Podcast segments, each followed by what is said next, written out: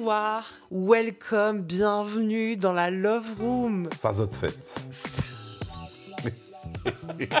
Visiblement, ça zote fête. Je suis Charlotte Namura Guizon et nous avons avec nous Jean-Luc Guizon. mon mari et nous avons le plaisir d'ouvrir la Love Room. Oh mon dieu, je crois que c'est le podcast le plus attendu de l'année. Est-ce que ça fait prétentieux de dire ça? Ça y est, c'est officiel. Non, mais c'est vrai qu'on l'a annoncé il y a un petit moment et puis il y a plein de choses qu'on n'a pas su euh, contrôler. Le, le temps va plus vite qu'on ne le pense. en C'est vrai. Nous ouvrons officiellement la Love Room aujourd'hui et on en est très fiers. Alors la Love Room, évidemment, bah, on va parler d'amour. Enfin, à un moment donné, euh, il faut aussi euh, euh, qu'on soit honnête avec vous. Ça va parler d'amour essentiellement. Je pense que vous l'avez compris. Euh, on a envie de créer cet espace euh, safe, sécurisé, transparent, honnête. Il va falloir qu'on le soit nous aussi avec vous. On va recevoir aussi des invités, euh, des membres de notre famille, mais des invités euh, connus, moins connus, en tout cas qui sont passés par des moments de vie à travers l'amour qui ont été hyper importants pour eux. On a envie d'apporter des témoignages, on a envie aussi de, de vous raconter notre histoire, notre lien à l'amour aussi, et je pense que c'est ce qu'on va faire principalement dans ce premier épisode. Euh, c'est de vous expliquer aussi euh, notre cheminement vers l'amour, la définition que ça a pour nous, et euh, en fait ce qui nous a conduit aujourd'hui à se dire que viens, on crée un espace qui s'appelle la Love Room, qui est un podcast. Où on n'est pas perturbé par notre image, où il y a seulement notre voix que vous entendez, où que vous soyez, dans votre canapé, dans votre voiture, euh, dans votre bain, dans votre chambre, ou alors il y a vos gamins qui crient derrière, ou vous vivez avec quelqu'un qui voilà qui vous plaît plus, ou alors vous vivez seul, mais vous mettez vos petits écouteurs sur la thématique que vous choisirez tout au long de l'année, et euh, on est là pour vous, pour répondre à vos questions, euh, pour vous apporter des réponses sur l'amour, qui est quand même, je pense, le sujet central de notre vie à tous. On vit pour l'amour et par l'amour. Euh, et on avait décidé, euh, dans notre réflexion, dans notre brainstorming, parce que c'est un peu nouveau aussi pour nous, pour Jean-Luc et moi, de travailler ensemble sur un nouveau projet. Euh, c'est notre premier bébé, on va dire ça comme ça. Et euh, on avait envie de, de se définir d'abord, évidemment, de se raconter. Mais on a trouvé que c'était plus intéressant si toi, Jean-Luc, tu me définis moi, et si moi, je te définis toi.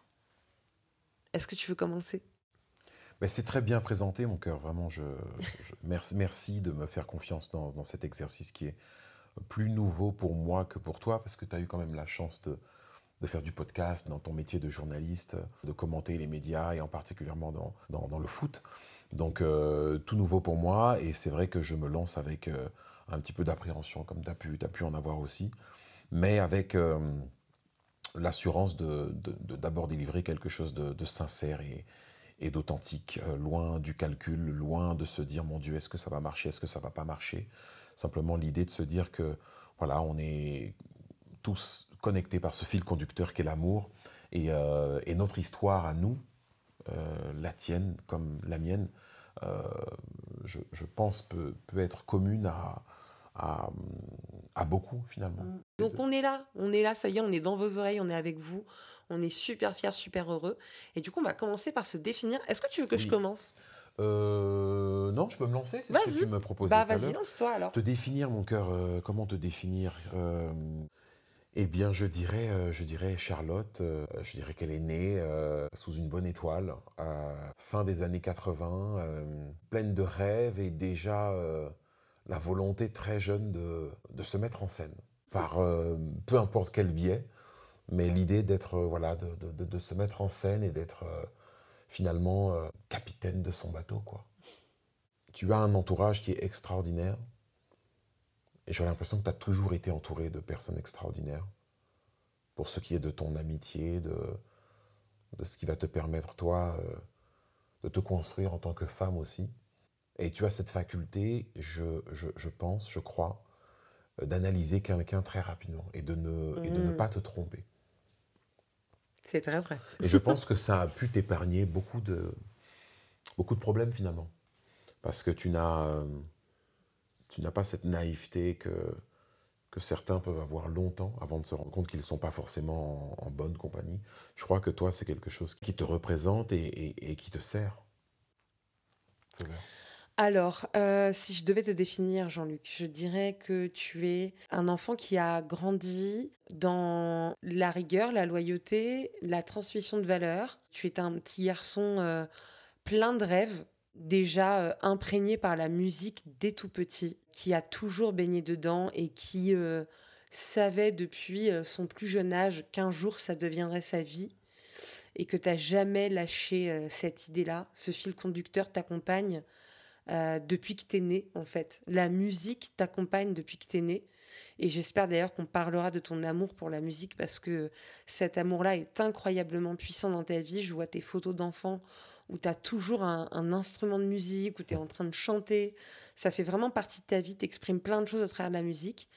Euh, je vois un, jeune homme responsable très rapidement, euh, qui a deux petites sœurs et qui du coup prend des responsabilités très vite. Et en fait, toute ta vie, j'ai l'impression que tu es, euh, du plus jeune âge jusqu'à ce que je te rencontre, euh, mis face à des responsabilités euh, de grand frère, puis de père, puis de mari, puis d'une responsabilité professionnelle aussi, de par le fait que tu sois sur scène, le fait que tu sois au cœur d'une émission comme la Star Academy ou sur les épaules de quelqu'un de 25 ans, c'est une grosse responsabilité. Et en fait, tu as toujours été full de responsabilité. Et du coup, ça a impliqué en toi un côté très euh, rationnel, très euh, pragmatique.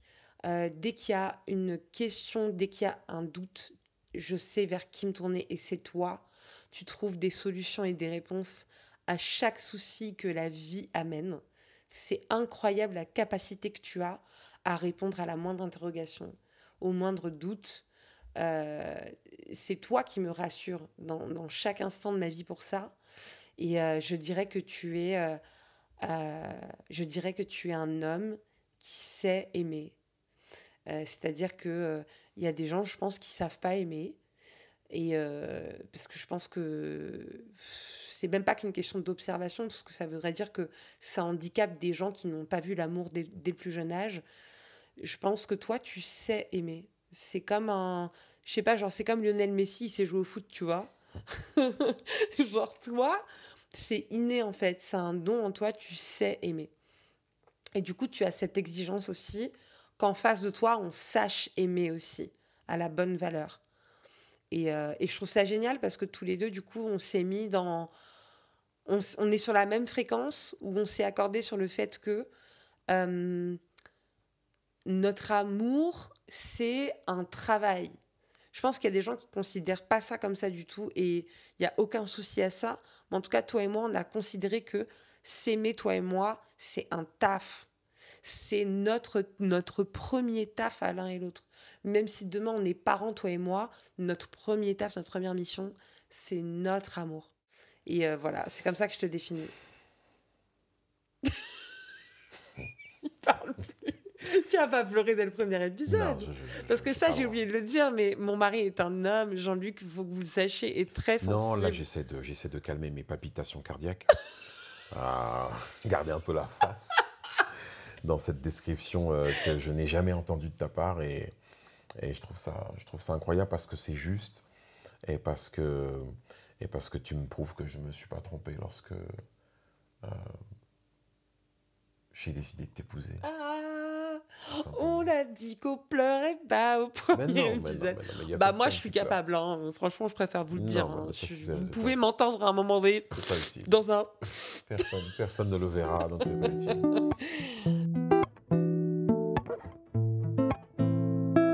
J'aimerais qu'on puisse rentrer dans la deuxième partie de, de, cet épisode. C'est celui de euh, comment on a été aimé, toi et moi. Parce que je pense que cette structure-là, c'est celle qui définit aussi ce que nous sommes aujourd'hui. Euh, voilà, et aussi cette espèce de bah de, d'arrêt qu'on fait aujourd'hui d'ouvrir cette love room. Et je pense que ça nous amène à ça parce qu'on a, on a été aimé d'une certaine façon. D'ailleurs, on a été aimé peut-être différemment, toi et moi. Moi, je trouve ça génial. Et je sais pas si vous avez déjà pensé comme ça quand vous vivez avec quelqu'un. C'est de vous dire, tu te rends compte que toi et moi, on est deux enfants qu'on grandit en fait. On est deux enfants avec un peu plus d'âge, mais avec euh, la façon dont on a été aimé. Genre, on a été enfant, toi et moi, en fait. Et on a été aimé d'une certaine manière. Comment toi, tu trouves que tu as été aimé J'ai été aimé euh, d'une façon, je dirais, euh, incommensurable. Avec. euh, Tu es le premier enfant de trois oui, enfants. oui, oui, oui, tu as raison, c'est important de situer ça. Oui. Je suis le premier enfant de, de trois, euh, le premier garçon euh, dans une famille. Le euh, premier petit enfant. le premier petit enfant en également. Ouais, t'es vraiment le tout premier bébé qui arrive dans la famille. Vraiment, euh, vis-à-vis de, de- de mes- de mes grands-parents également, euh, qui ne sont plus de ce monde. Mais euh, euh, oui, voilà, cette, cette- cette première créature divine qui débarque euh, dans une famille antillaise, avec tout ce que ça représente, parce que le premier enfant euh, aux Antilles euh, euh, a vraiment cette responsabilité, et ça rejoint un petit peu ce que tu disais tout à l'heure, d'être d'être l'exemple, en fait. Euh, voilà, donc la rigueur avec, euh, avec euh, un cadre bien défini, avec peut-être même un petit peu de surprotection. Mm. Moi, j'ai toujours entendu ma mère dire voilà, que mon père avait tout le temps un œil de là où, de, de là où elle allait avec moi, de, de, de, qui s'approchait, à qui il fallait Mm. voilà, faire la bise ou pas la bise. J'étais pas un bébé qui se promenait de main en main, j'ai le sentiment, j'ai l'impression.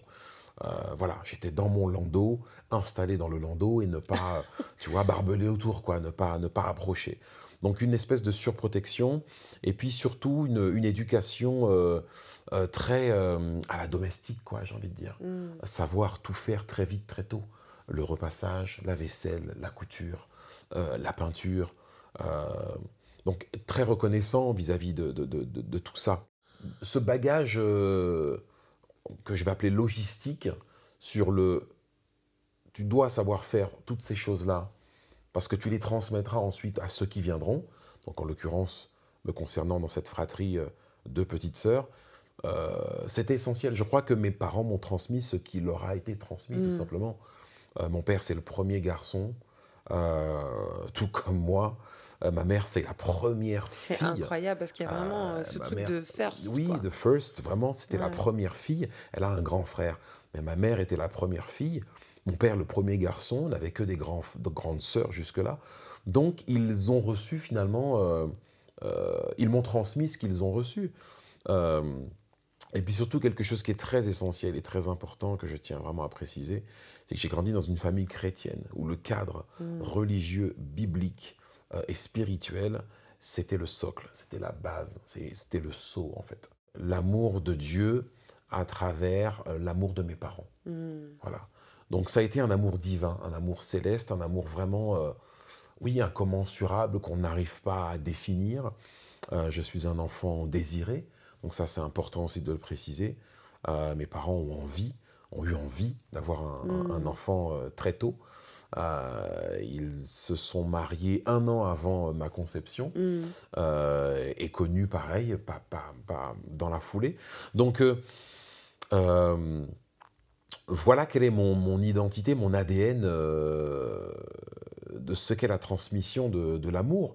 Donc, j'ai été aimé d'une façon très saine, très, très sereine, très, très équilibrée, euh, mais surtout, surtout très contrôlée Mm. par le spectre religieux et biblique. Wow. Voilà, c'est-à-dire que euh, en grandissant, je me souviens avoir eu euh, des discussions, mais il n'y a pas si longtemps, hein, autour, de la, autour de la trentaine, tu vois, trente, quarantaine, Avec un de tes parents, avec les deux? avec mes deux parents, Mm. euh, et en leur reprochant de ne jamais avoir entendu de l'un ou de l'autre je t'aime, un je t'aime simple. Ma mère m'a tout le temps répété je t'aime de l'amour du Seigneur. Mm. Tu vois, ce je t'aime de l'amour du Seigneur, il était. Et euh, tu penses que c'était c'était un, tu- c'était une façon de eh te ben, le dire c'était- sincère, eh bien, mais c'était pas ce que tu voulais entendre. C'était pas ce que j'avais envie d'entendre. C'était quelque chose qui ne me satisfaisait pas, ou en tout cas plus à un moment donné. Et euh, le simple je t'aime, Jean-Luc, mm, a mis du temps à arriver. Voilà. Il a mis du temps arrivé ce je t'aime, Jean Après, je trouve que, et je pense qu'il y a beaucoup de personnes qui nous écoutent, qui, ont, qui sont de notre génération, qui vont l'entendre aussi. Mais je trouve qu'on a une génération de parents des années. Enfin, moi, tu vois, c'est 51, 52, toi, pareil à peu près. Et je trouve que cette génération-là, quand même, était hyper hermétique à la déclaration d'amour. Tu sais que ça peut vachement réveiller euh, des personnes qui nous écoutent et qui n'ont jamais reçu ce je t'aime, ou en tout cas comme toi, par le biais de la religion, quelle qu'elle soit en fait finalement, et qui vont peut-être aujourd'hui, bah, comme tu disais, genre plus tard quand tu es adulte, 30, 40 ans, ben, tu l'exprimes en fait, et tu peux dire à tes parents, quand bien même tu sois un adulte, tu peux dire à tes parents, euh, tu sais, ce je t'aime m'a manqué en fait. Et toi, tu as senti que euh, il y avait un choc du fait que tu te dis ça, parce que ça peut, ça peut paraître... Euh, tu sais, tu peux avoir un... Enfin, j'imagine pour des parents aussi, ça peut être compliqué d'entendre ça, tu Alors, je, je, suis reconnaissant, mais vraiment au, possible d'avoir, d'avoir eu déjà, dans un premier temps, le, le courage de mettre le doigt dessus, mmh. parce que moi, ça m'a manqué et que beaucoup, beaucoup, je pense, euh, vont décider, euh, si tu veux, de remettre un petit peu de feuilles mortes euh, sous le tapis et puis de faire que, bon, ben voilà, c'est, pas très grave, il y a plus grave dans la vie, je vis mmh. avec, je me construis, j'avance et, et j'ai pas envie de, voilà, créer un un énième problème euh, dans la famille. Donc, je, je suis très heureux d'avoir mis le doigt dessus, d'avoir identifié ce manque. Mm. Et je suis très content d'avoir voilà, mis ce, ce sujet euh, sur la table à mon père, puis à ma mère. C'est dingue. Euh, et, et, et, reconnaissant vraiment au possible euh, que eux, à leur niveau, est ouvert la porte. Ouais, ouais, ils te le disent beaucoup. Et ont ouvert ce, ce, mm. voilà, ce dossier et cette remise en question. Ouais, ton père, il s'arrête plus de te dire je t'aime maintenant. Eh, il est dans ce truc, ouais. il est en train de mais, mais redonner si presque, parce que c'est un pour lui. Ouais, ouais, j'ai l'impression que ça l'a libéré. Même, ça lui fait du bien. C'est hyper vrai ce que tu J'ai le sentiment que même lui, finalement, ce truc, il a, il a eu besoin de l'entendre à un moment donné. C'est dit, ah ouais, je peux y aller. Ah bah vas-y, alors je vais t'en mettre à toutes les sauces. Tu vois, mais après, faut-il blâmer quelqu'un qui peut-être ne l'a pas entendu Mais bien sûr. et c'est pour ça que sa vie et de toute Bien évidemment. Et c'est pour ça que je te disais que, tu vois, toi, tu sais aimer. Et c'est pas pour autant que tu vois, tu as entendu je t'aime toute ah ton enfance. Pas plus que ça. Donc c'est pour ça que j'aime bien que les gens sachent que il n'y a pas de définition, il y a c'est pas marqué dans un livre que parce qu'on t'a dit je t'aime toute ton enfance. Donc tu vas être là, tu vas être un expert en fait, tu vois. Je pense que vraiment chacun a son chemin là-dessus et c'est hyper hyper intéressant. Et en fait, quand je t'écoute, je te jure, Jean-Luc, c'est incroyable. Je suis l'inverse de toi. Donc moi, je suis la dernière. Donc on est deux. Je suis la, dernière des enfants de mes parents. On a huit ans, d'écart. Donc il y a quand même un énorme écart. Parce que toi, il n'y a que trois ans entre chacun de vous trois. Je suis un enfant désiré. De ce que je sache, je pense. mais tu sais, des fois, tu sais jamais vraiment. Je pense qu'il y a même des gens là qui vont se dire bah, Attends, mais moi, mes parents, ils me voulaient vraiment ou pas? Bon, bref, en fait, en tout cas, en vrai ça, bon, c'est encore autre chose. Mais euh, je suis une enfant qui arrive et je suis très aimée. J'ai, c'est vrai, je pense, une connexion très particulière avec ma mère avant même que j'arrive. Euh, de ce qu'elle me décrivait en tout cas. Ma mère a été la seule à savoir que j'étais une fille. Il faut savoir que je suis la dernière de tous les petits-enfants. Ma grand-mère en avait 16 je suis la dernière. Donc toi, tu es le premier petit-fils. Moi, je suis la dernière petite-fille. Mmh. C'est pour ça que je te dis qu'on est vraiment les opposés. Mais euh, je pense que j'étais une enfant qui était euh, bénie dès que je suis arrivée. Euh, j'étais vraiment la dernière, sachant que ma mère était la dernière des enfants aussi. Donc moi, j'ai toujours eu des cousins qui étaient méga âgés, des oncles et tantes ultra vieux quand je suis arrivée, qui avaient l'âge de mes grands-parents. J'avais des grands-parents qui avaient passé 80 ans. Euh, donc en fait, euh, je suis vraiment arrivée dans un truc, j'étais un petit peu toute seule à être la plus jeune, quoi, tu vois. J'ai du coup été une enfant très aimée, mais chouchoutée. Je sais que j'étais une enfant, tu l'as dit tout à l'heure, qui se donnait tout le temps en spectacle. J'étais très libérée. Parce que je pense que j'avais beaucoup moins de restrictions que mon frère qui était le premier. Euh, j'avais beaucoup plus de liberté. Bien sûr. j'avais le droit de faire plein de trucs, quoi, tu vois. L'éducation que tu as reçue, je, je pense, n'est pas la même pas du tout. Ton grand frère. On n'a pas été élevé pareil. Pourtant, euh, il s'est passé beaucoup de choses. En 8 ans, les gens changent. Oui, oui, mes parents, en plus, m'ont eu, ils avaient bientôt 40 ans, quoi. Tu vois, ils avaient 36, 37 ans. Bien sûr. Ils avaient mon âge. Donc, euh, je pense que c'était pas les mêmes parents qu'à 27, 28 ans, tu vois. Une certitude. Voilà, donc forcément, euh, on a une réflexion avec moi différente.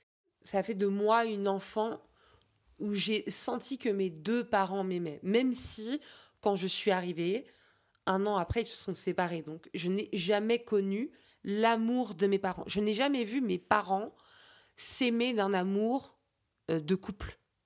Toi, tes parents, tu les as connus mariés.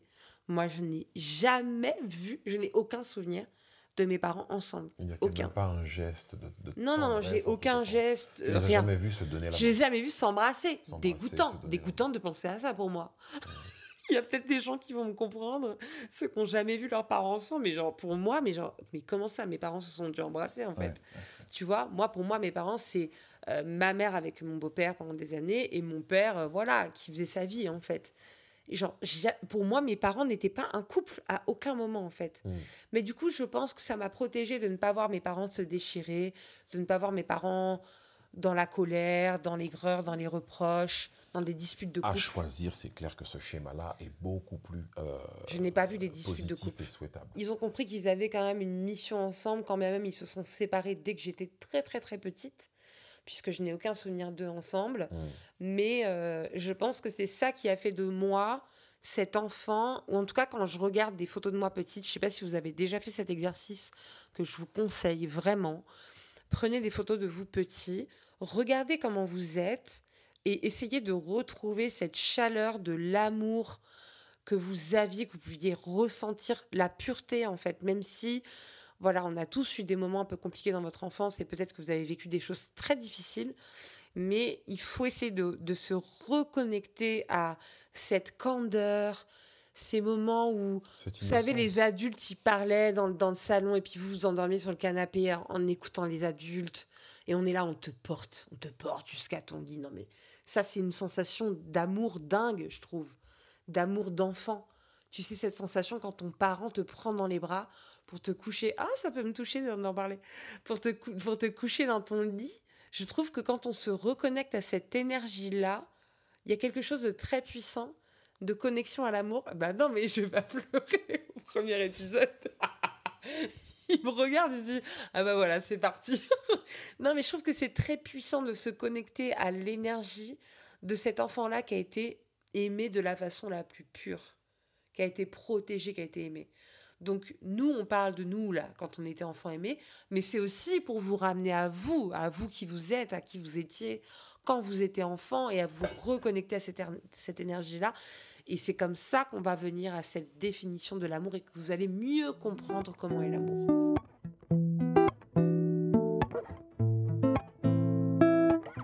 La troisième et dernière thématique euh, que j'aimerais qu'on développe, ouais, mais tu vois, le temps passe très très vite. C'est Incroyable. incroyable. Je trouve ça génial. C'est génial en fait la Love Room, non? Écoute, moi, j'aime euh, ce qu'on est en train de créer, ce qu'on est, en train vrai? de décrire. C'est Et quand génial. ça passe aussi vite, c'est souvent parce que c'est de qualité. Ouais, mais je suis hyper intimidée en même temps pour ce premier épisode. C'est marrant, hein, Ça mais va euh, aller, mon cœur. on se, Fais-toi confiance. on se lâchera un peu plus peut-être sur la confiance. En tout cas, dans cette troisième et dernière thématique, j'aimerais bien qu'on puisse euh, euh, vous dire exactement comment, déjà comment on a commencé à s'aimer, Jean-Luc et moi, il y a dix ans maintenant, et comment on s'aime au quotidien. Alors ça, les gars, c'est une, je pense que c'est la question qui revient le plus quand vous m'envoyez un message et que vous parlez de notre couple et que vous me dites mais comment vous vous aimez, comment comment c'est votre quotidien en fait, comment vous vous aimez? Est-ce qu'on peut avoir vos conseils, vos références, même si franchement je je, je, je, je trouverais ça prétentieux de dire qu'on a euh, l'unique vérité euh, et qu'on est euh, oh là là, on est des mentors de comment il faut s'aimer, parce que rien n'est parfait dans la vie. Et nous-mêmes, on découvre encore plein de choses. Il y a plein de trucs qu'on connaît pas. même si, évidemment, au bout de 10 ans, quand même, on a réglé plein, plein de choses. Mais voilà, on ne cesse de, de se découvrir encore, déjà soi-même, et puis évidemment l'autre aussi. Donc, pour répondre déjà à cette première question de comment on a commencé à s'aimer, euh, j'en avais parlé dans l'épisode de Amel, que j'embrasse si fort, qui nous a beaucoup aidé. Amel Spiritualista, le podcast, qui nous a beaucoup conseillé, aidé d'ailleurs pour ce podcast-là, et que j'embrasse extrêmement fort. On a commencé à aborder le sujet euh, dans cet épisode qu'on a enregistré avec elle sur nous, euh, où j'expliquais que quand on s'est rencontrés, Jean-Luc et moi, c'était pas la situation la plus idéale, c'était pas la situation la plus rêvée. S'il avait fallu cocher sur des cases de Euh, vous savez, quand vous avez 20 ans et que vous dites, ouais, moi, je veux que ça se passe comme ça, je veux que la personne soit comme si, la situation soit comme ça. Franchement, ne faites jamais ça parce que ça va être le contraire et l'opposé total. Donc, quand on s'est rencontrés, c'était pas les situations idéales pour lui et moi, mais je suis partie d'une base où je lui ai dit, moi, je savais que j'étais amoureuse de lui avant même de le voir. À partir du moment où j'ai lu ses premiers écrits sur Tinder, oui, sur Tinder, je savais que cet homme-là, je l'aimais. Je l'aimais, c'était de l'amour pour lui. Quand je l'ai rencontré, évidemment, ça s'est confirmé. Mais en tout cas, quand on s'est rencontrés, même s'il y avait l'amour, ça ne m'a pas empêché de tout de suite imposer des choses qui étaient importantes pour moi, pour la valeur que je me donnais et pour l'amour que j'avais pour moi. Et ça, je vais vous dire un truc, il n'y a pas beaucoup de choses que je peux vous assurer à 100% dans la vie parce qu'on est sûr de rien. Mais la chose dont je peux être sûr aujourd'hui, c'est que quand on s'aime soi-même, quand on a de l'estime pour soi, quand on a de l'amour pour soi, que vraiment on se considère, qu'on se chérit, qu'on apprend à se connaître, on ne peut que rentrer dans une relation de respect et d'amour mutuel. Parce que je peux vous dire que s'il n'y a pas l'amour et le respect dont, que vous méritez, vous n'allez pas y aller. Si vous, vous, si vous vous aimez pas, vous allez y aller. Mais si vous, si vous vous aimez, si vous avez du respect pour vous et de l'amour pour vous, vous ne pourrez pas aller dans une relation qui ne vous ira pas, qui ne sera pas à votre hauteur. Donc je sais que quand je l'ai rencontré, que j'ai imposé ça que j'ai dit, je t'explique. Moi, je suis pas une pièce du puzzle. Si je rentre dans ta vie, tu vas construire le puzzle avec moi. Tu vas construire l'histoire avec moi. On est ensemble main dans la main et on y est à 4000% tous les deux. Il n'y a pas d'à peu près, il n'y a pas de juste milieu et de on verra et de attends pour l'instant pour on prend le temps. Non, non, non. Moi, je m'aime. J'ai de la valeur pour moi, de l'estime pour moi. Donc, si tu rentres dans ma vie, il faut que je sois ta reine. Tu seras mon roi, je serai ta reine. Et je crois que c'est comme ça qu'on a décidé de s'aimer de la plus belle des manières, toi et moi. Pour bien resituer un petit peu notre, histoire, c'est vrai que euh, moi je suis, je suis marié, euh, on se rencontre sur Tinder euh, parce que clairement, voilà, je sors d'une relation de 13 années dont les trois quarts ont été cauchemardesques et où c'était plus de la survie que, que, que, la vie en elle-même. et vient le moment où à chaque fois qu'on a nos petits rendez-vous, toi et moi, pour s'écrire sur cette application. Mais ça y est, quoi, c'est, le, le, ciel devient bleu, je suis euh, émerveillé des étoiles dans les yeux, j'ai ce rendez-vous avec toi qui est l'instant de lumière de ma, de ma vie et ce à quoi je me raccroche euh, dans, dans, dans, cet enfer que je traverse euh, dans ce couple qui n'en était plus un d'ailleurs, avec la mère de mes enfants et... et me connecter avec toi euh, a été euh, pour moi le ouais l'élément de l'élément de survie. Et lorsque je te rencontre, Charlotte, après avoir été autant accroché à cette relation euh, et à ces rendez-vous virtuels, le réel me rattrape et là je me dis non mais c'est pas possible, réveillez-moi. Elle est encore plus belle et encore plus mais belle intérieurement comme comme extérieurement elle est encore plus belle que ce que j'avais imaginé, que ce, que ce qui était possible pour moi de, de, de, de, concrétiser, en fait. Et là, je comprends très vite qu'en effet, tu vas pas être juste la, pièce du puzzle, la pièce d'un puzzle, mais que tu vas être celle qui doit euh, rentrer dans ma vie, dans la totalité, et, euh, et avec qui je vais construire euh, jusqu'à la fin, en fait. Construire, avancer, trouver cet apaisement, cette, cette, force de se relever lorsque les épreuves se présentent, et cette épaule sur qui je peux aussi pleurer et avoir envie, euh, avoir envie de me confier lorsque c'est nécessaire. Mais tu sais, ce qui est intéressant pour, euh, pour les personnes qui nous écoutent aussi, pour vous, moi, ce que je trouve hyper fort, c'est euh, ce que ça m'a appris de la manière dont on a commencé à s'aimer. C'est que tu, tu peux juger aucune situation si tu la vis pas en fait. Et euh, je sais que maintenant on est dans une société qui juge beaucoup les relations des gens, comment ils se rencontrent, en machin. En fait, euh, L'amour, vous pouvez le rencontrer n'importe comment. Il frappe à ta porte. L'amour, quand il frappe, et il frappe. Et tu n'es souvent pas prêt. en Et tu peux pas juger en fait. Tu peux pas juger parce que tu peux rencontrer ton amour comme ça. Et, et c'est comme ça qu'on s'aime, lui et moi. D'ailleurs, pour, re- pour venir maintenant à cette question de comment on s'aime au quotidien, moi j'ai- j'aimerais que vous puissiez visualiser, voyez les rails d'un train, vous en avez deux, d'accord? Ils avancent ensemble ces deux rails. Ils sont en parallèle, ils sont pas en train de s'entremêler, de machin. Ils avancent ensemble en parallèle sur la même vitesse. Et c'est comme ça que le train peut rouler droit. Je n'aime pas dire que Jean-Luc est ma moitié. Jean-Luc n'est pas ma moitié. Je suis entière. Jean-Luc est à part entière. Jean-Luc, c'est Jean-Luc. J'évolue et j'aime évoluer à côté d'un être humain qui est né le 9 novembre 78 et que je regarde évoluer, que j'accompagne, que j'aime observer, voir. Jean-Luc n'est pas ma moitié. Jean-Luc ne m'appartient pas. Jean-Luc n'est pas ma propriété. Jean-Luc, c'est un homme avec qui je vis, que j'observe, que je, que je conseille, que je que j'aime, que je chéris quotidiennement et aux côtés duquel je me suis engagée à ça. J'ai signé, on aime bien dire tous les deux, on a signé. Tu as signé le papier. On a signé les papiers. On a signé un papier en disant je m'y Moi, je t'ai engage. posé une simple question, tu as le droit de dire non. C'était quoi la question? Est-ce que tu veux m'épouser? Ah oui, c'est vrai. T'es con. Il a posé une simple question à laquelle j'ai répondu, effectivement. Non, moi j'aime cette idée et tu as raison Mais c'est comme ça d'avoir qu'on cette image d'une embarcation. J'aime l'embarcation. Ouais, le bateau. J'aime cette barque, tu Ah, vois. moi j'aime le train, toi t'aimes le bateau. Chacun, chacun. Alors, Alors que t'aimes pas le bateau. Oui, dans, dans, dans, l'i- dans- dans la métaphore. Voilà. dans ne la me mettez pas sur un vrai bateau, Ah, dans la vraie vie, moi, il ne faut pas me mettre sur un bateau, c'est compliqué. Certains le savent très bien d'ailleurs. Mais euh, l'idée de cette, euh, de cette barque où on a besoin de pagayer dans le même temps pour avancer droit. Ouais. Si Et c'est un- grave dur de pagayer en plus. Non, mais si tu en as un qui pagaye plus fort que l'autre, ou plus lentement que l'autre, Tu tournes bref, en rond que les deux ne soient pas synchronisés, Hum, mais soit tu tournes en rond, soit tu fais demi-tour presque.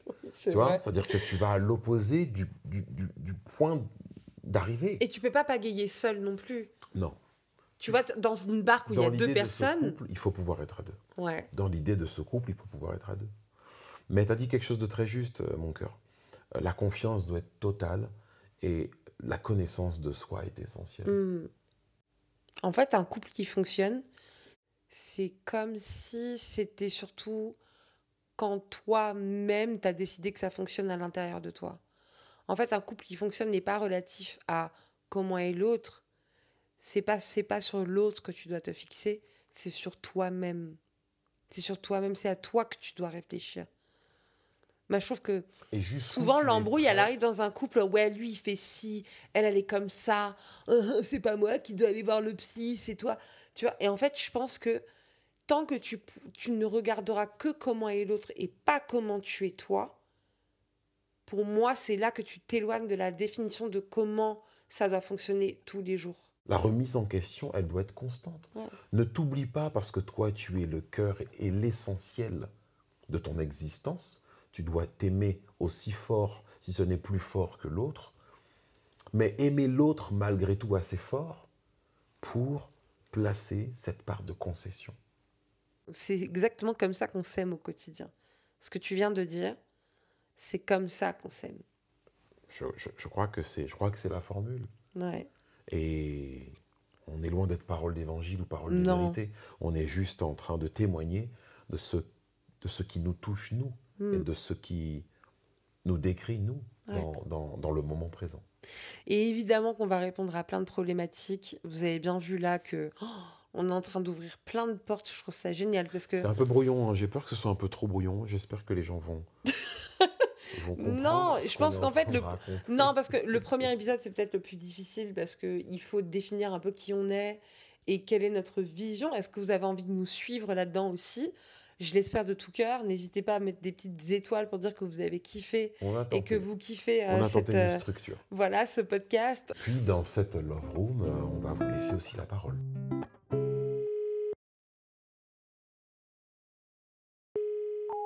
Bonjour. C'est Jean-Luc et Charlotte. Vous êtes bien sur le répondeur de la Love Room Laissez-nous votre message. et on vous répondra tout de suite. Bonjour Charlotte. Euh, J'ai une question. Moi, ça fait maintenant trois ans que je suis séparée du père de mon fils. On a été parents très jeunes. Et euh, j'ai ma vie qui a été complètement bouleversée depuis cette séparation. Et euh, en fait, euh, je, aujourd'hui, j'aimerais bien m'ouvrir à d'autres relations. Mais euh, je ne sais pas en fait euh, comment ouvrir mon cœur. En fait, j'ai peur d'aimer. Euh, et j'ai envie d'aimer, mais euh, j'ai des freins au vrai amour, par peur d'être déçue, par peur de d'être brisée.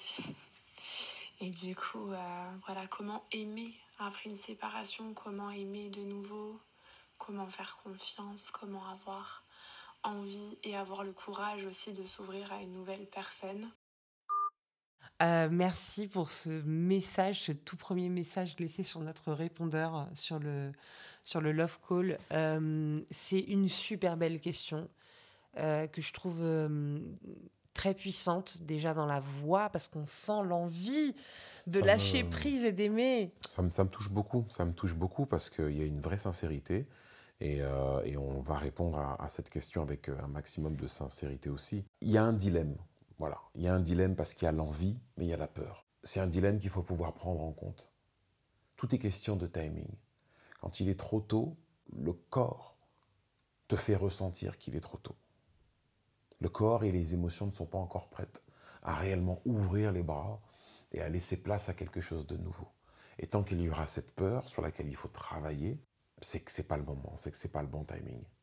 Et sur cette, euh, sur cette deuxième partie de question, après une séparation, comment faire de nouveau confiance? J'ai envie de placer cette notion de temps aussi, parce qu'il y a eu des blessures, il y a eu des séquelles, il y a peut-être une âme, un corps, un cœur qui est encore en souffrance, qui est encore meurtri, qui va devoir euh, affronter toutes ces peurs qui peut-être se représenteront à nouveau en plus dans, dans, cette, dans cette future histoire d'amour. L'expérience passée euh, forme aussi les capacités à pouvoir rebondir. On n'est jamais la même personne après, un premier échec.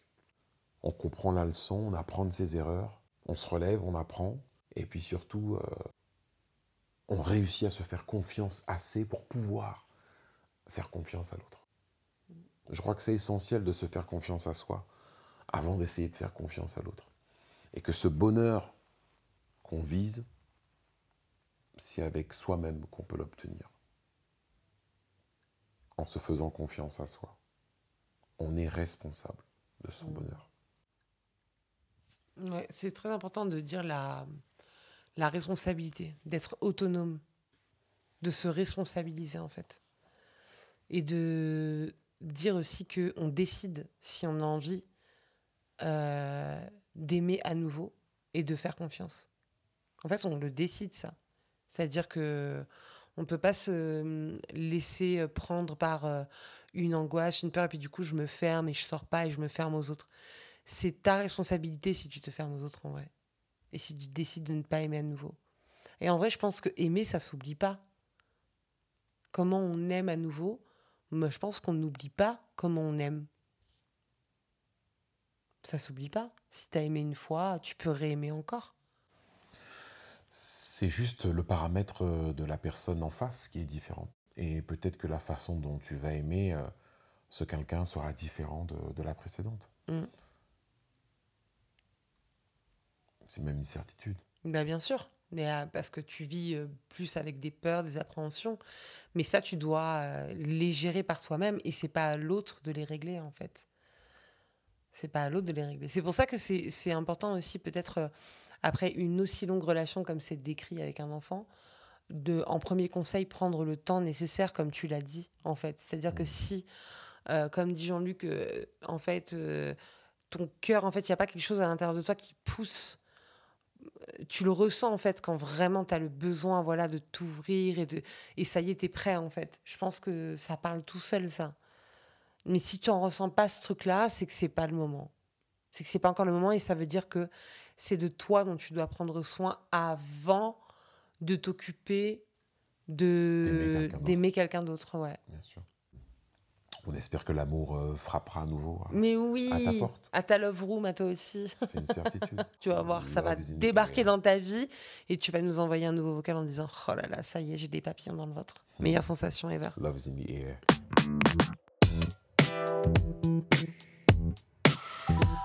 Merci, merci infiniment d'avoir pris le temps de nous écouter pour ce premier épisode de la Love Room.